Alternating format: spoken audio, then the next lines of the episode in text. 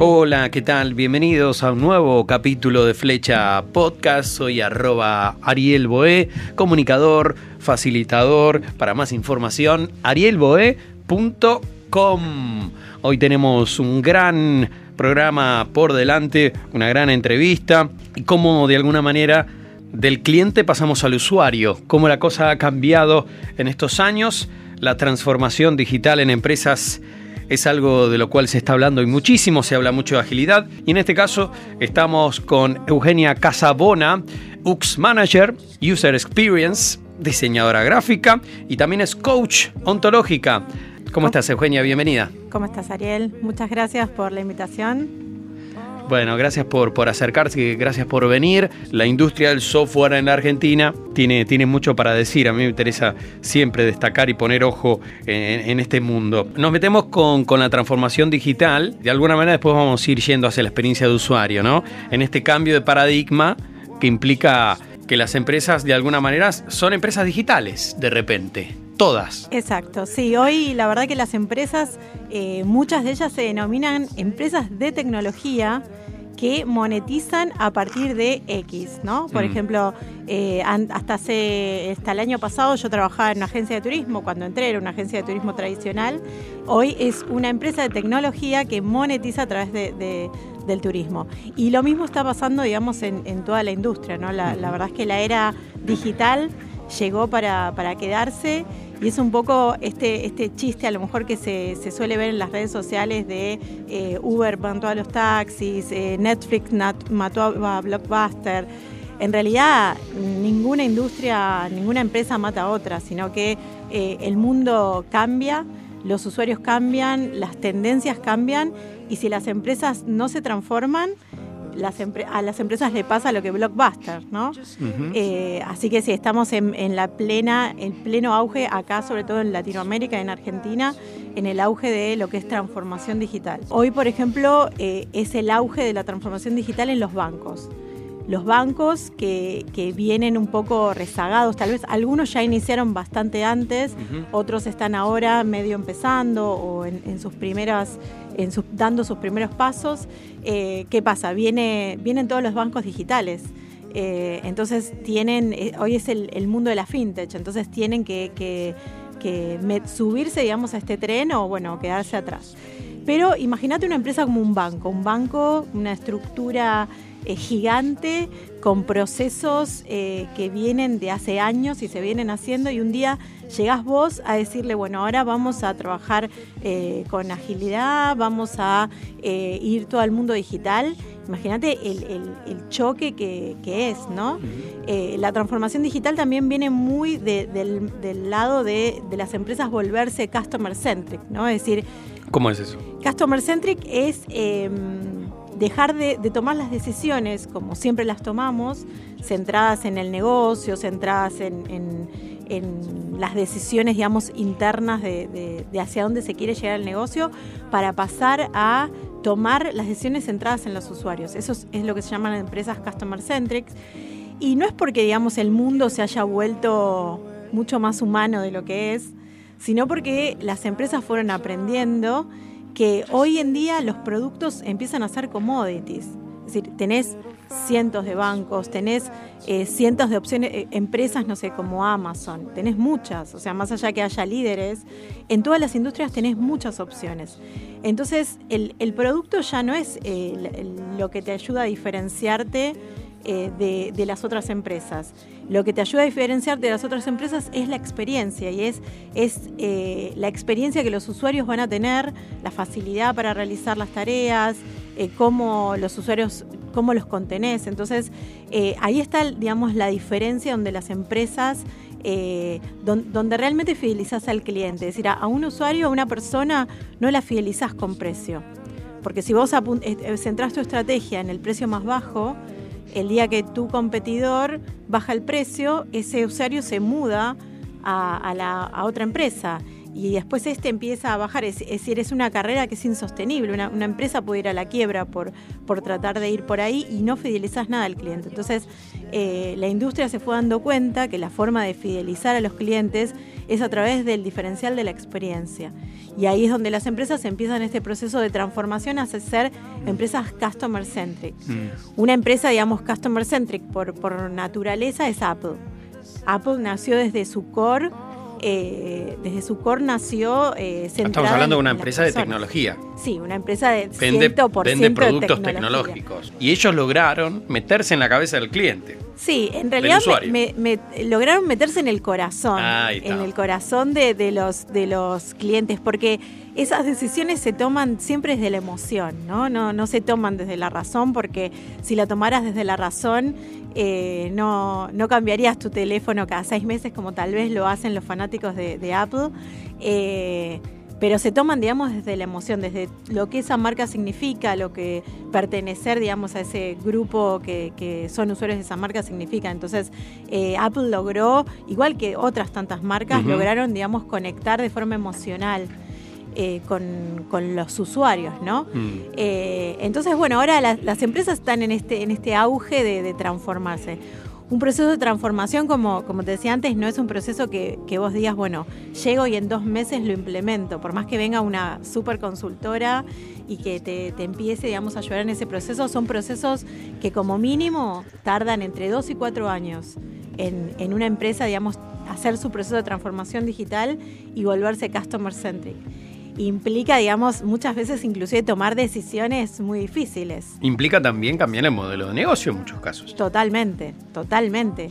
Cambiar totalmente el, modelo de, negocio es, pero eh, una de las cosas más, más importantes. Bueno, esto es un poco, digamos, hacia donde a lo mejor van, van los bancos, ¿no? Con el mundo de la fintech. Mm. La fintech está empujando a la industria bancaria a, transformar su modelo de negocio, pero si mm. no lo hacen se van a quedar allá con los dinosaurios. Sí, el otro día vino una entrevista que le, que le hacían en un podcast a, bueno, el líder de, Mercado Libre, y él hablaba de que está, su objetivo de cara al 2020 y pico es, eh, no sé si reemplazar a los bancos, pero ser la segunda opción seguro. Es que viene y muy lo están logrando. Sí, sí, Mercado Pago es una fintech básicamente, y vienen, vienen posicionándose muy, muy, muy fuerte. Entonces sí, eh, respondiendo un poco a tu pregunta, es, es eh, el proceso de transformación obliga a las empresas a replantear su, su modelo de negocio, la forma en la que hacen eh, negocios día a día. Y por eso es que también hoy, bueno, para los que trabajamos en, tecnología es como el momento dorado, ¿no? Paralela, digamos, de forma opuesta tal vez a, lo, a la situación que hoy está golpeando bastante al, país, en, en, el mundo de tecnología es la panacea para, si querés buscar trabajo ahora es un momento ideal, ¿no? hay, mucha oferta, eh, las empresas, de hecho a las empresas les cuesta muchísimo retener a, las personas, ¿no?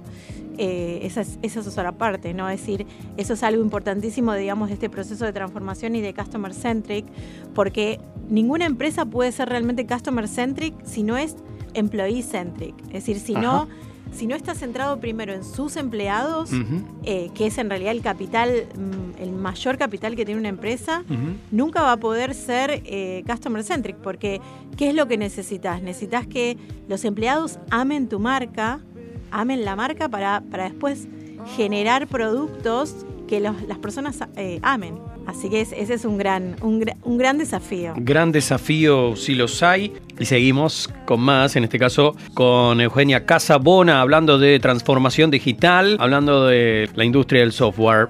Hola, sumate a nuestra comunidad. Seguinos en Flecha Contenidos, LinkedIn o en flechacontenidos.gmail.com. Somos Flecha Podcast, taller de entrenamiento creativo, cursos y producción integral de podcast, capacitaciones y mucho más en arielboe.com.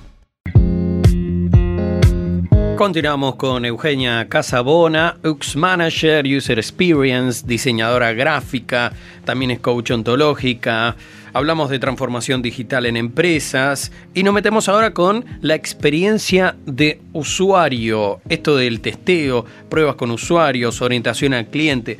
Ponemos un poco en marco de qué es lo que significa todo esto. Uy, qué lindo, qué lindo. Vamos, a hablar de User Experience.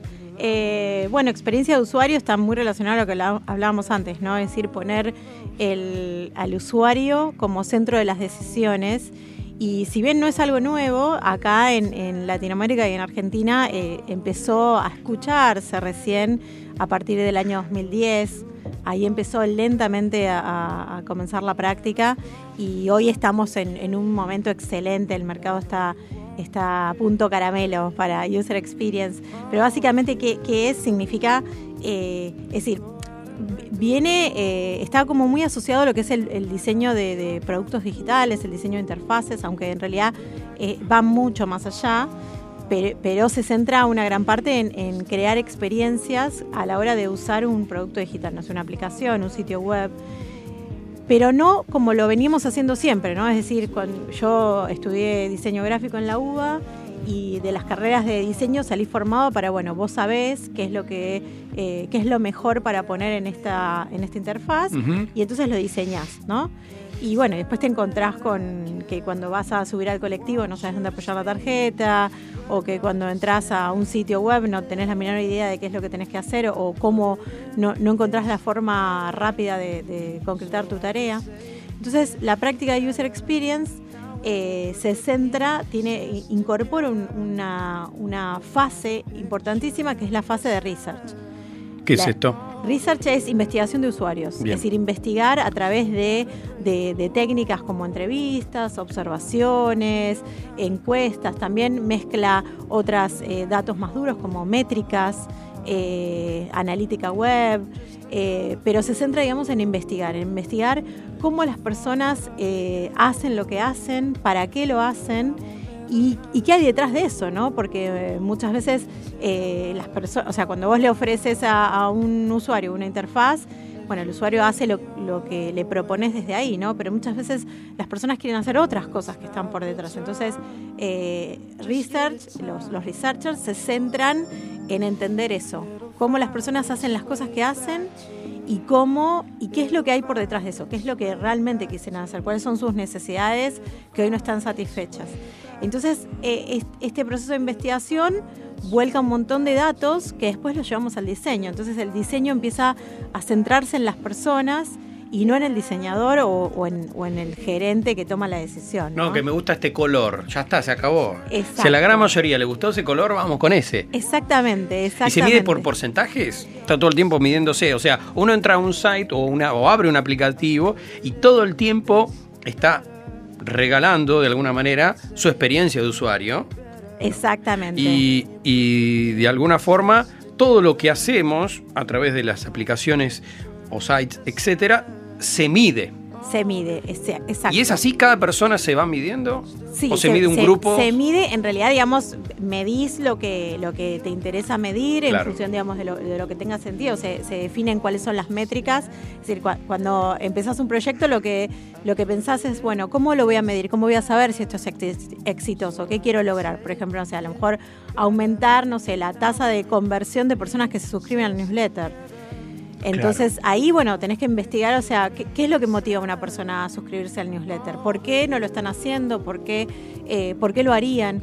Eh, y después, pasado el tiempo, bueno, sí, eh, medís si ese ratio, esa, esa métrica que querías mover, si realmente se movió o no, y si se movió en el porcentaje de, que querías, y ahí empieza como todo el ciclo otra vez, ¿no?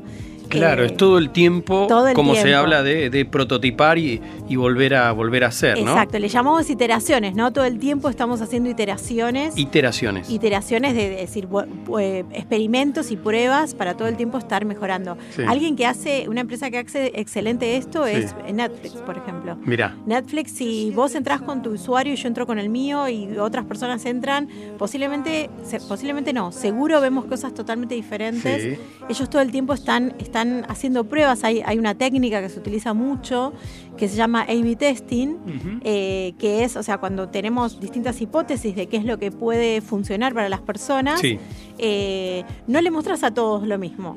Booking, por ejemplo, es una empresa que todo el tiempo hace esto, ¿no? Te muestro a, a un porcentaje de usuarios, le muestro algo, a otro porcentaje le muestro otra cosa, entonces después veo qué convierte más y tomo la decisión ahí. Es eh, lo bueno que tiene de trabajar así es que se desaparece la opinología, ¿no? Eh, el me gusta o no me gusta. Es acá es lo que los, que los usuarios. Exacto, lo que los usuarios eh, eligen hacer. Mm.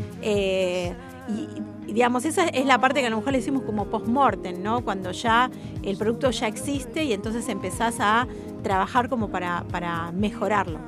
Pero también User Experience trabaja en, la, en, la, fase en la cual un producto no existe. Hay que crear algo desde cero. Y esa fase está buenísima porque, porque bueno, está como todo por hacer y, todo por aprender, ¿no? En realidad ni siquiera sabes lo que no sabes.